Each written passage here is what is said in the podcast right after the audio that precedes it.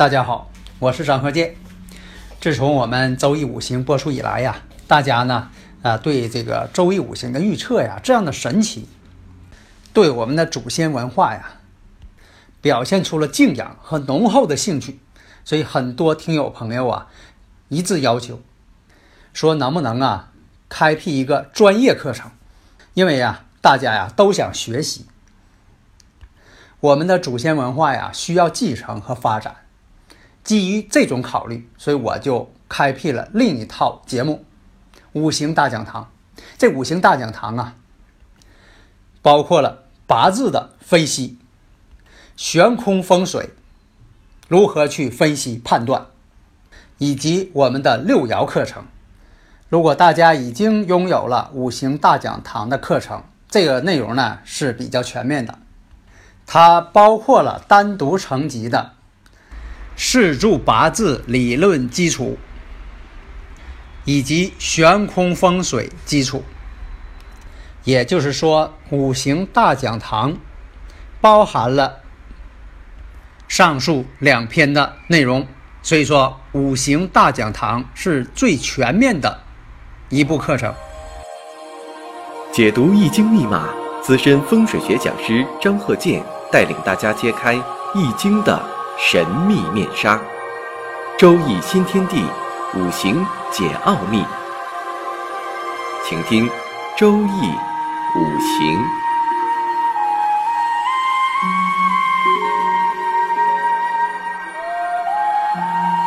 上山微电台荣誉出品。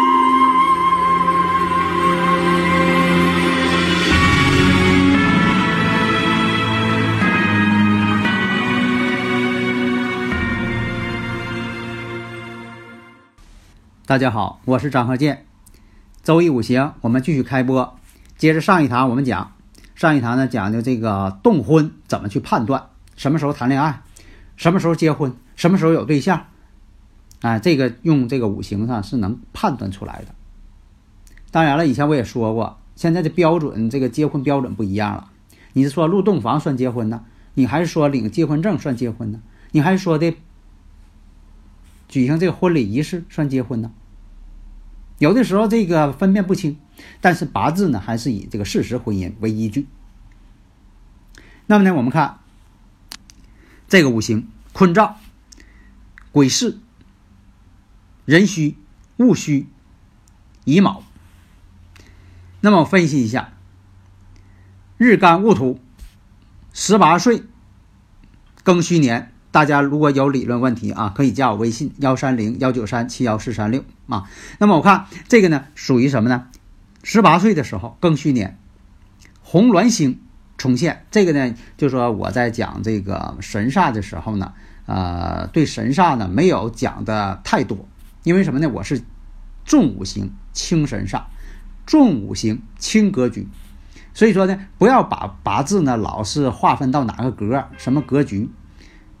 你是总认格局，轻了五行，就等于说你只认文凭，不认这个人的能力。那么呢，我看这个五行，十八岁庚戌年，又与这个石柱形成了天合地合。为什么呢？石柱乙卯，那么呢，十八岁庚戌，乙庚合金，卯戌相合，天合地合嘛。所以说断这一年结婚。但是我们看呢，这个命局呢，时柱上是官星，就是他官星啊，这个官星丈夫星啊出现的晚，在时柱上，所以说又是晚婚标志。但是呢，十八岁呢又有动婚之象，那这个事儿怎么理解？所以像上一堂讲的，你得会联想，头脑风暴法，你得会联想。那么这个联想不是说你乱猜啊，不是教大家去乱猜去。那你研究五行还有意思吗？没有意义了，那这就烂蒙，那不行。因为什么呢？他八字给你提示了，给你提醒了，你得往这方面想。就像说的，呃，公安人员破案似的，公安人员破案，他不也得联想吗？他不可能很多这个证据全摆在你面前了，那还简单了呢，是不是？那么呢，那个丈夫星晚，那么呢，丈夫星一定比他大才行。那这又搁哪看出来的呢？因为什么？第一，官星晚，但他动婚的年呢显示早，那么他八字当中呢，对了，戊癸相合啊，你才看着是吧？戊癸相合嘛，那么就出现了老夫配少妻，那有的是大六岁以上，有的大十二岁以上。那么呢，那么呢断她十八岁结婚没错，断她丈夫比她大很多没错啊，实际上当事人反馈确实是十八岁啊，呃，她结婚了，丈夫呢比她大十六岁。所以我经常讲啊，你像八字、紫微斗数，这叫命理学。以前古人分得很清啊，这叫命理。呃，有这个大字，包括八字、紫微斗数，还有这个手相面相，它属于命理这方面，是与命有关系的。你像这个奇门遁甲呀、六爻啊、梅花易数啊、大六壬呐等等，这个呢是属于那个占卜的这个范畴，它属于问事儿的，它不是可能问的事儿跟你命没关系，他问这个事儿。比如说这个事儿能不能成，它可能跟你命没关系了。所以说，以前我讲这个姓名学也是根据八字来起这个名字，但是不要把一些土办法都加进去，又是这个呃诸葛连数了等等了，就不要把这些加进去。因为什么呢？它叫诸葛神数啊，什么数，其实跟诸葛亮一点关系都没有。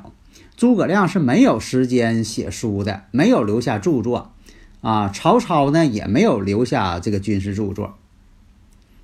还有的想这学一学什么掌上乾坤的，拿指手这个手指头这一掐，其实什么呢？有奇门遁甲这个呃掌上乾坤的那个比较好。你要说的很简单的吧，你你也不用这个费心学了，你你弄本书看看你也会了。如果说那个东西你还看不会，那我就劝你别学了，说那个最简单了。这样说的学五行学什么？呃，刚开始啊什么都不明白的学五行，那我建议你呢就是学这个六爻。先学六爻，然后学八字，这样比较简单一些。你像有的朋友问呢，说你看我这个婚姻不好，是不是我将来我离婚了再找一个能好不？有的时候吧，你婚姻宫呢已经是定型了，你再想找好的，那确实不容易，现实当中也不容易呀。你毕竟已经是二婚了。啊，你像说这个以前讲的古人啊，总结婚姻宫子午卯酉的，一般找对象呢是一等，啊，都比自己水平高一等，啊，人身四害属于二等，啊，中等，就说的跟自己差不多相仿。如果是辰戌丑未呢，是第三等，就说没有自己水平高。你像说的长相也不行，啊，而且呢，呃，对方长相不行呢，还容易这个啊出轨。有外遇，对家庭也不关心，对自己也不好，而且呢，能力方面也不行，水平也不行。反过来呢，这个女方呢还得照顾他，啊，这个男人什么都干不了，还得照顾他。所以说，这个呃，女士呢又得带孩子，又得去挣钱，还得养活家。下面我们看这个例子啊，没有时辰，辛巳、丙申、己酉。这个人呢，这是个男士啊。这个人呢，他有三个女儿，他本身呢是一个包工头，也很有钱。后来呢，就是买了一块地，买了一块地呢，但是在这个甲申年的时候，他正好是庚寅运嘛，呃，大运与年上的天克地冲，甲申呢就跟这个他的日主呢属于这个啊官煞相克。而且呢，就说呢，这个与太岁又相合，这种这种情况，但时柱呢不知道。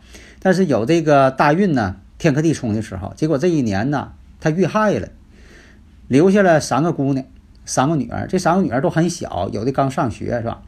后来呢，有个邻居，这邻居这个男的呢，看这个三个女孩挺可怜，就给收留了。收留之后呢，后来这个这三个女孩大了，发现吧。收留他这个养父，把他以前的生父这个地跟房子全给卖了。这三个女孩可不干了，就把这个养父呢告上法庭。但是呢，有些人就说了，说你看这个养父对你们也不错啊，给你们带这么大，是吧？哎，道理是这样，那带这么多年了也有感情了。但是呢，他不应该说的，他不应该这个养父不应该把自己生父的地呀，啊，据为己有。给卖了，就说这个好几百万都归他养父了。当然，这三姑娘人家不干了。后来呢，经过法院判决啊，这养父呢又给抓进去了。那么这种情况呢，我们分析，因为这个三个女孩啊，这个五行咱不清楚，所以说呢，你看这个例子来讲，这个事实大家可以感觉到什么问题呀？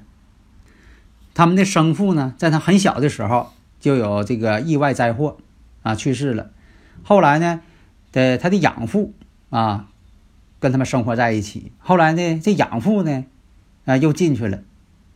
是吧？所以说，大家你看呢，呃，从这方面讲呢，大家能够感觉到五行上有个什么样的规律。所以人这个命运吧，百分之七十是跟这个五行生日时辰有关系，但其他方面呢，跟这个风水也有关系。以前我也讲过，啊，风水我也论述了很多了。当然，有些听友朋友问我怎么栽树，因为大家有庭院有别墅的，怎么栽树？以前也古人也讲了。左不摘鱼，右不摘桃。左右呢就是左青龙，右白虎。前不摘桑，后不摘柳，中间不摘鬼拍手。这鬼拍手就是杨树。然后对这个桑树啊、松树啊、柏树啊、梨树啊、槐树啊都不太认同。为什么？这桑啊跟受伤啊谐音。松树呢，阳宅一般都不栽松树。你像梨树跟分离。又谐音了，这个槐这个槐树呢，它有鬼字边儿啊！你看它就是中国人吉祥文化。你要又讲呢，东栽桃柳，西边呢可以栽栀子或者是榆树，南边呢可以栽梅啊，可以栽梅或者枣，北边呢可以栽杏树。但是咱有些花啊，咱东北又栽不了。有些书上说的都是南方的植物，咱东北栽不了。有的说这个院里边栽石榴比较好，为什么？石榴多籽，旺人丁啊。像说的桃养人，杏伤人，李子树下埋死人，所以这李子有可能都不爱摘了。啊，但是从这个食品健康角度来说，桃确实呢比较好。你要是吃李子吃杏吃不好了，真坏肚子。你像李子树要求你要摘的话，只能在东北角摘。东北角嘛，艮宫嘛，小男孩之位，李子嘛，啊，带子字儿的。当然呢，这里边都有些吉祥文化在里边。但是也要求这植物呢，在风水上啊，我要求在风水上，这植物不能有毒，啊，不能搞得环境很糟糕。特别是屋里养花也是，你不能养的植物这个花是有毒的。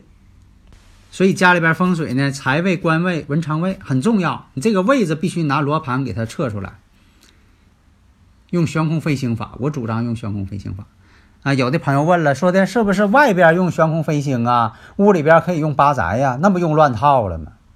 悬空飞行法是啊，近现代大家公认的，就说的比较准确了。就发展到一定高深境界了。那八宅派呢？它历史久远，它不健全，方位又固定。那么现在呢？我们再回到这个人的主体八字，风水呢是客体，八字是主体。我们看这个前兆甲午、丙子、甲辰、丁卯，这个呢日干甲木，甲辰日日干是甲木，然后呢七星正财。在午火当中隐藏，但是呢，子午相冲，这子午呢，就是把这个隐藏这七星这个午火呀给冲了，说明什么呢？婚姻呢可能要动得早。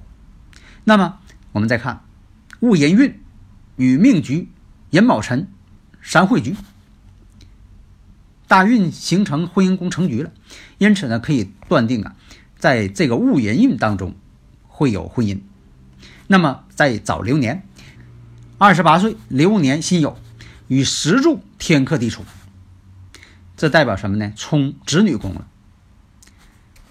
那么夫星又得到旺地，而且还是桃花，所以说断呢这一年有成婚之喜。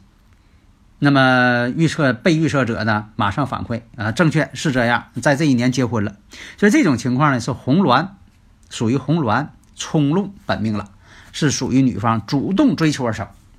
其实呢，我们从另一个角度来说，二十八岁辛酉跟石柱天克地冲的时候，也代表冲子女宫的时候，也有奉子成婚之象。那么是男命的话，也代表什么？为想要个孩子而想早结婚了，希望有个后代。但是，一般呢，有这个日子啊，甲辰、甲戌日也都容易离婚，这是后话。那么我看一下这个命局：前兆壬辰、癸卯、丁丑、甲辰。这个日干呢，丁火，四柱七星呢，正财呢，基本上没透出来，没看出来了。所以说，这也是晚婚之相，应该在丙午大运的时候有这个成婚的可能。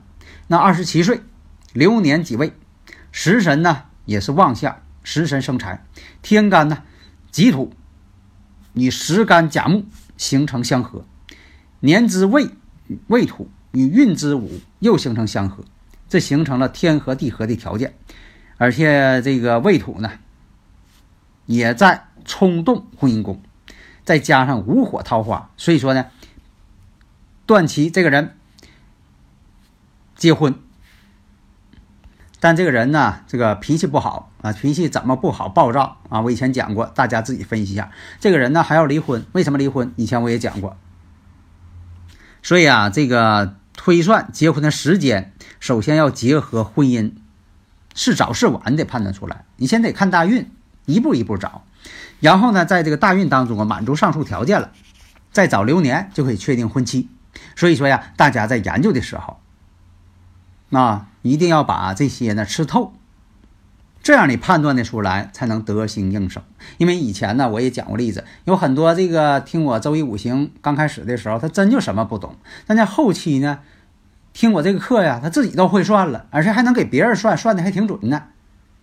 所以啊，这个早婚晚婚怎么看？迟婚，但是实际呢又早婚，那可能之间的年龄差距就很大。